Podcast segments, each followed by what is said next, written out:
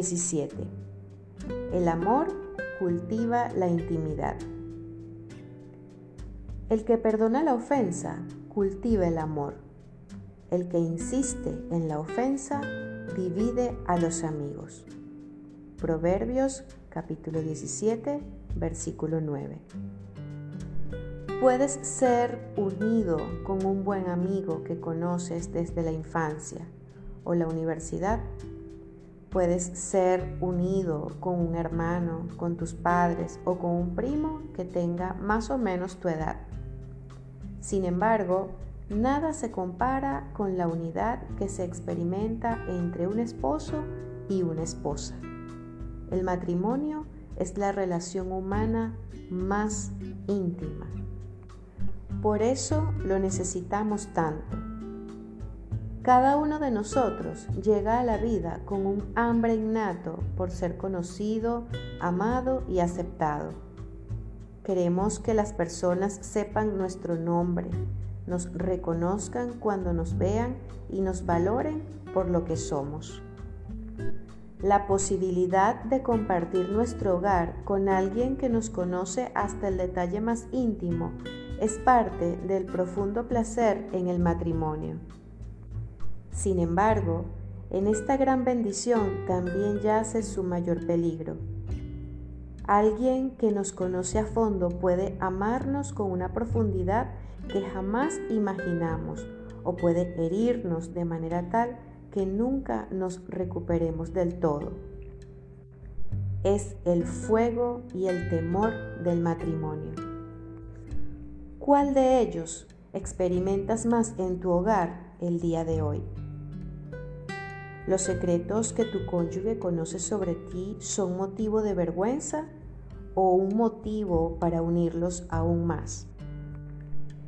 Si se le hacen estas mismas preguntas a tu cónyuge, diría que lo hace sentir seguro o asustado, segura o asustada.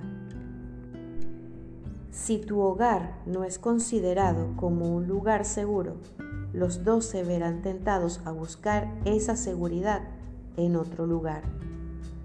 Quizá te vuelques a otra persona e inicies una relación que coquetee con el adulterio o en última instancia lo cometas.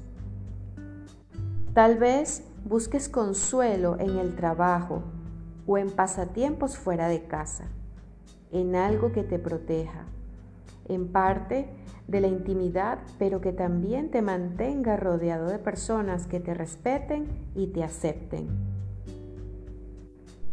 Escucha bien, tu pareja no debería sentirse presionada a ser perfecta para recibir tu aprobación.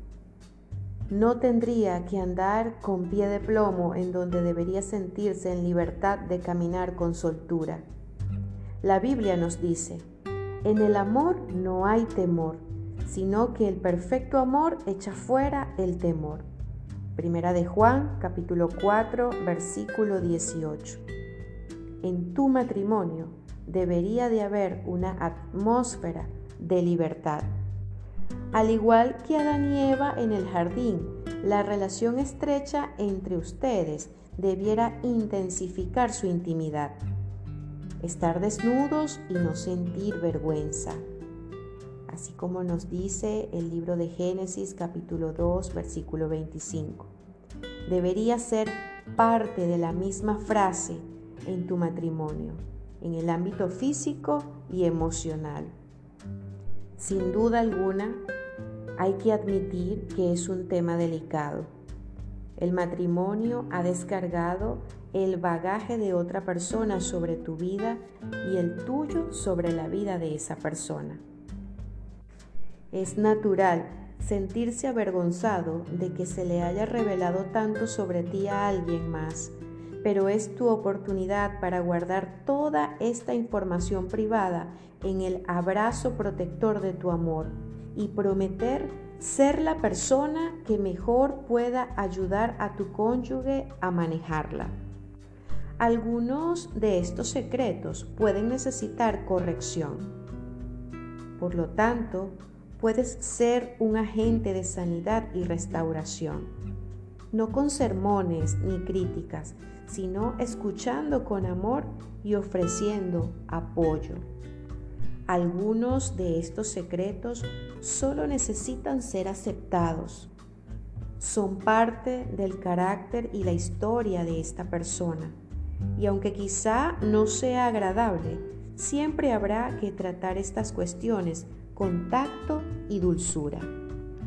En cualquiera de los dos casos, solo tú ejerces el poder de rechazar a tu cónyuge debido a estas cosas o de aceptarlo e invitarlo a pasar con todos sus defectos. Sabrá que se encuentra en un lugar seguro donde tiene la libertad de cometer errores o se encerrará en sí mismo y lo perderás, quizá para siempre. Amar bien a tu cónyuge debería ser la labor de tu vida.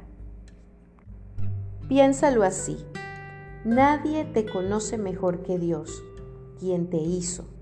El autor del Salmo 139 tenía razón cuando dijo, Tú conoces mi sentarme y mi levantarme, desde lejos comprendes mis pensamientos. Tú escudriñas mi senda y mi descanso, y conoces bien todos mis caminos. Aún antes de que haya palabra en mi boca, he aquí, oh Señor, tú ya la sabes toda. Salmo 139, versículos 2 y 4. Y sin embargo Dios, quien conoce los secretos que escondemos incluso de nosotros mismos, nos ama con una profundidad que no podemos ni comenzar a comprender. ¿Cuánto más deberíamos como personas imperfectas, extender la mano a nuestro cónyuge con gracia y comprensión, aceptándolo por quien es y asegurándole que sus secretos están seguros con nosotros. Quizá esta sea un área en la que has fracasado en el pasado. Si es así, no esperes que de inmediato tu pareja te deje entrar sin impedimentos a su corazón debes comenzar a reconstruir la confianza. A Jesús mismo se lo describe como el único que no se entromete en la vida de las personas, sino que permanece a la puerta y llama. Si alguno oye mi voz y abre la puerta, entraré a él y cenaré con él y él conmigo. Apocalipsis capítulo 3 versículo 20. Siempre hace falta tiempo para que se desarrolle la realidad de la intimidad, en especial luego de haber sido puesto en peligro. Hoy mismo puedes tomar el compromiso de restablecerla. Esto es así para cualquiera que esté dispuesto a aceptar el desafío. Hoy decide proteger los secretos de tu cónyuge, a menos que sean peligrosos para él o para ti, y ora por él. Habla con tu cónyuge y decide demostrar amor a pesar de estas cuestiones. Escúchalo de verdad cuando te cuente pensamientos y luchas personales, sin crítica, sin juicio, sin burla. Haz que se sienta seguro.